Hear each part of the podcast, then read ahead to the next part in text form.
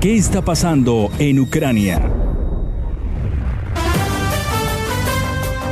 Y la pregunta se la hacemos específicamente a, a Eddie. Eddie es un ciudadano eh, ecuatoriano que vive allí en Ucrania. Eddie David está, eh, pasó por Rusia, de Rusia fue a buscar mejores opciones en, y en este momento está en uno de los refugios asignados por el gobierno ucraniano para proteger a sus ciudadanos. Eddie, ¿cómo estás? Buenas noches para vos, gracias por atenderme. Muy buenas tardes para ustedes. Un gusto, Diego. ¿Cómo, cómo, es, eh, cómo, es ese refugio? ¿Dónde estás exactamente? ¿Qué, qué, ves ahí? Eh, las estaciones de metro, estos tiempos, estos, estas épocas se habilitaron como, como refugios, todas las estaciones de metro, entre otros búnkers de diferentes edificios. Yo elegí la opción de, de esta estación de metro ya que me queda mucho más cerca del, de, de donde yo vivo. Eh, pues la gente empezó a llegar, está aquí mucha gente, eh, han llegado algunos con colchones, algunos con, mantas, están acostados en mi piso, muchos pasarán, pasaremos aquí la noche, muchos ya pasaron desde el día de ayer la, la noche aquí, ya que los bombardeos pues realmente hoy fueron más fuertes que el día de ayer. ¿Cómo se escuchan los bombardeos desde ese lugar, desde, desde una estación de subte convertida en refugio?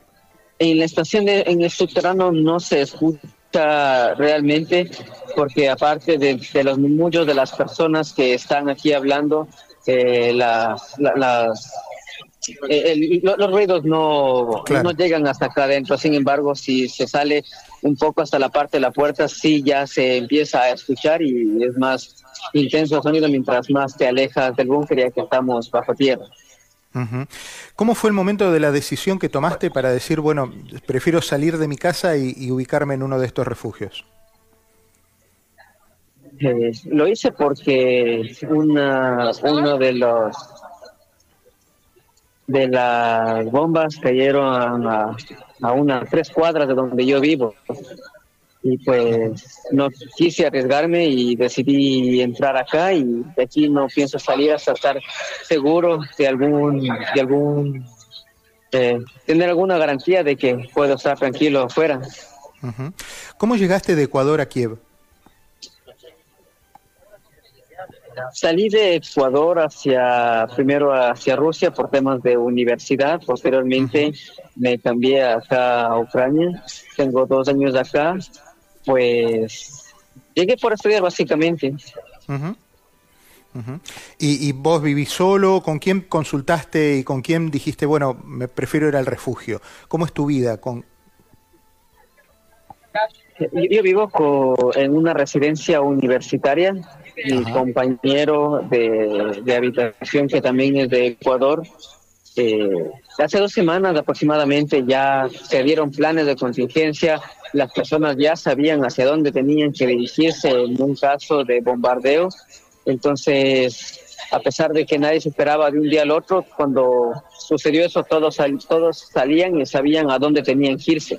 No salieron a la calle a correr en círculos, sino que más bien todos sabían cuál era el punto más seguro y más cercano hasta su casa. Yo también hace dos semanas eh, ya sabía eso, hacia dónde debería dirigirme en el caso de escuchar algún sonido similar a alguna bomba o que pueda parecerse, ya que no pienso correr peligros, pero ya sabía hacia dónde y porque ya la gente estaba informada eh, a través de los medios locales. desde hace dos semanas se habían mencionado todo lo que se debía hacer en esos casos. Hay mucha gente que ha estado buscando refugios en países vecinos. Ayer nos decían que el consulado y la embajada de Colombia en Polonia estaba avisándole a sus, a sus ciudadanos que la frontera de Polonia estaba abierta y que podían pasar con, alguna identificación con foto como para tener un, una referencia de, de, de un control ¿no? de quién entraba a ese país. Y Polonia estaba recibiendo refugiados. Eh, ¿Por qué decidiste quedarte? ¿Qué posibilidades hubieras tenido de a lo mejor eh, emigrar a, otras, a, otro país? Decidí quedarme porque no tengo opciones. La ciudad está cerrada. No hay manera de entrar o salir de la ciudad, a las fronteras de la, de la ciudad. Las arterias viales todas están en la frontera de, de, la ciudad están bloqueadas, los tanques no permiten ni entrar ni salir vehículos, así que yo no tomé la decisión de quedarme, no tenía otra alternativa. Si intento salir me quedaría atascado en un vehículo en la frontera sin poder salir y en estos casos es más seguro pasar un par de noches en un búnker que pasar un par de noches en un automóvil en la frontera. Absolutamente. En la frontera me refiero a, entre una ciudad y otra. Sí, claro, sí, sí, sí. sí. Eh, vos, me hablas de un par de noches. ¿Eso es un poco lo, lo, que está previendo el resto de la gente que está contigo? ¿Que esto en, en dos, tres días se, se puede empezar a, resolver? No es que se vean para dos noches, pero en estos casos tú no tienes tiempo de, de o no eh, o sería con no sería bueno que lleves una maleta demasiado grande o una maleta similar a una viajera.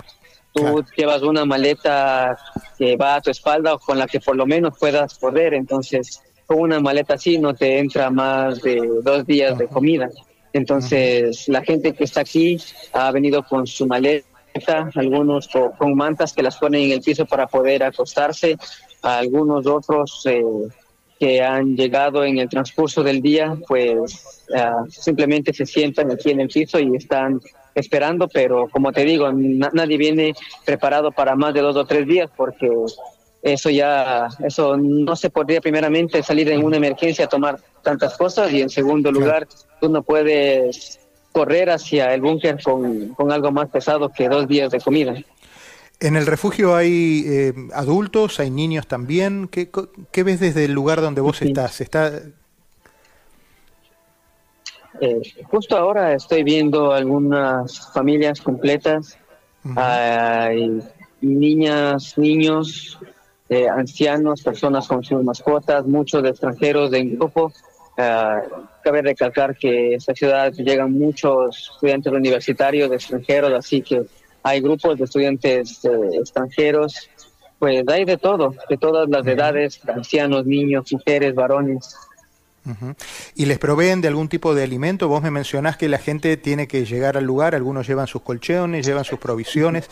¿El, gobierno de Ucrania les está proveyendo de algún tipo de, de sustento durante este tiempo? No, donde estoy yo no, no, no hay ninguna ninguna provisión de parte de, fuera. Cada uno tiene lo que trajo, cada uno se sirve lo que tiene para sí mismo y cada uno se está eh, teniendo lo que lo, que cada quien trajo. Eddie, y contame de tu familia de Ecuador. ¿Qué, qué te dicen? ¿Podés hablar con ellos? Eh, pues, en Ecuador el contacto es permanente, por supuesto. Afortunadamente no hay ningún problema con la conexión, no, no, no ha fallado la línea telefónica, el contacto es permanente. No dejo pasar más de dos o tres horas sin ponerme en contacto, ya que eh, allá en Ecuador o, en los países que, está, que están fuera de Rusia y Ucrania, lo que más se ve en redes sociales pues son los videos de, de bombardeos y demás. Entonces, no quiero que mi familia se preocupe mucho, es por eso que el contacto es permanente. Como te repito, nunca me ha faltado la señal y el contacto nunca me ha faltado, no he tenido ningún problema en ese sentido. Me, mm, el tipo de información que ustedes manejan, ¿cómo, cómo se enteran de qué es lo que está pasando afuera? Eh, ¿Consumen medios locales? ¿La prensa local está informando eh, cómo, cómo, está la ciudad? ¿Buscan medios extranjeros? ¿Cómo, cómo se informan allí en el búnker? Eh, a través de los diferentes canales de Telegram, yo por, en lo personal estoy suscrito a canales de Telegram de medios oficiales, tanto ucranianos, del mismo modo veo las noticias de, mi país, eh, trato de informarme por medios locales, trato de informarme por medios oficiales o gubernamentales para poder tomar decisiones correctas, ya que, como te digo, un video puede ser o, tapar la realidad o ser demasiado sensacionalista. Prefiero mil veces informarme únicamente por medios locales y medios oficiales. La, bueno, eso es algo que se ha estado mencionando. Hay una gran cantidad de, eh, mensajes de WhatsApp, de, cadenas, de, correos electrónicos, que a, veces sacan de contexto la realidad y ponen imágenes o fotografías de la misma lucha que hubo, pero en el 2014, y eso confunde mucho. Eh, ¿Ustedes están expuestos a, ese tipo de, correos también y de información confusa?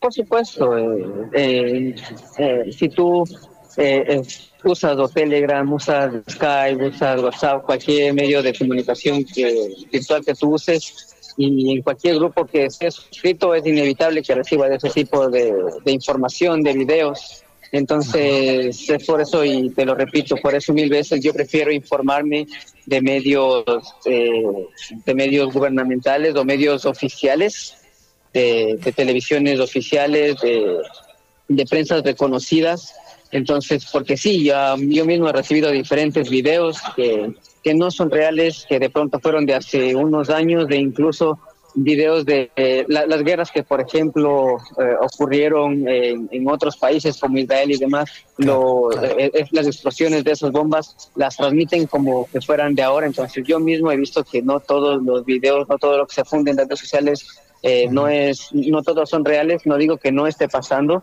sin embargo, no todo lo que se publica en redes sociales es lo que lo que lo que realmente es, pero sí está eh, sí se ve un bombardeo claro, eso sí sí lo hay, pero es lo que es lo, lo complicado de, la tecnología y redes sociales, uno no puede estar seguro de si, son fuentes verdaderas.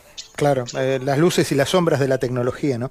Eddie, ¿el gobierno de Ecuador sabe de vos? Eh, ¿Sabe de su, de su diáspora en, en Ucrania? ¿Se preocupa por ustedes? ¿Les ha hecho llegar algún mensaje? Sí, ha publicado números de canales, eh, números oficiales, correos, cuentas de, redes sociales también oficiales. Sin embargo, una respuesta a través de esos medios nunca la hemos tenido hasta ahora. Hemos tenido más bien respuestas de de grupos independientes que se han estado organizando para tratar de contactarse con nosotros, como por ejemplo eh, padres de familia que crean grupos que tienen contactos con embajadas, que tienen contactos con amigos en Polonia. De ese modo se está tratando de hacer llegar la ayuda. Sin embargo, como te comento, una ayuda oficial del gobierno de Ecuador eh, se ha hecho llegar a través de entrevistas que no pasan de entrevistas de medios de, de comunicaciones y pues también es entendible, también me pongo en la parte de ellos porque si ellos decidieran, por ejemplo, el día de mañana enviar un avión para, para sacarnos de aquí, nada le asegura que que eso llegue llegue a, a, bien. De pronto ahora es mucho más peligroso enviar enviar un avión, por poner un, ejemplo. Entonces, me pongo de los dos lados de la moneda, no he tenido una respuesta clara del gobierno ahora, pero entiendo por qué de pronto no la hay, porque es difícil.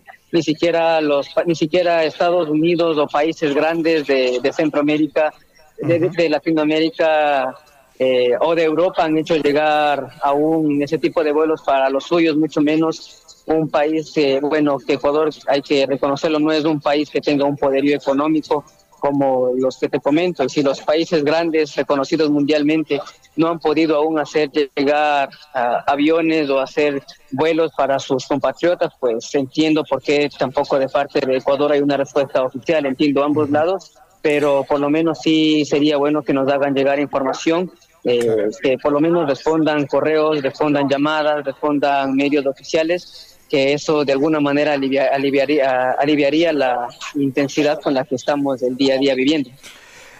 Eddie, eh, lo último, hay un futuro, va a haberlo un futuro, esto va a pasar, vos vas a estar bien y, en algún momento vas a salir de ese búnker y, la vida va a seguir.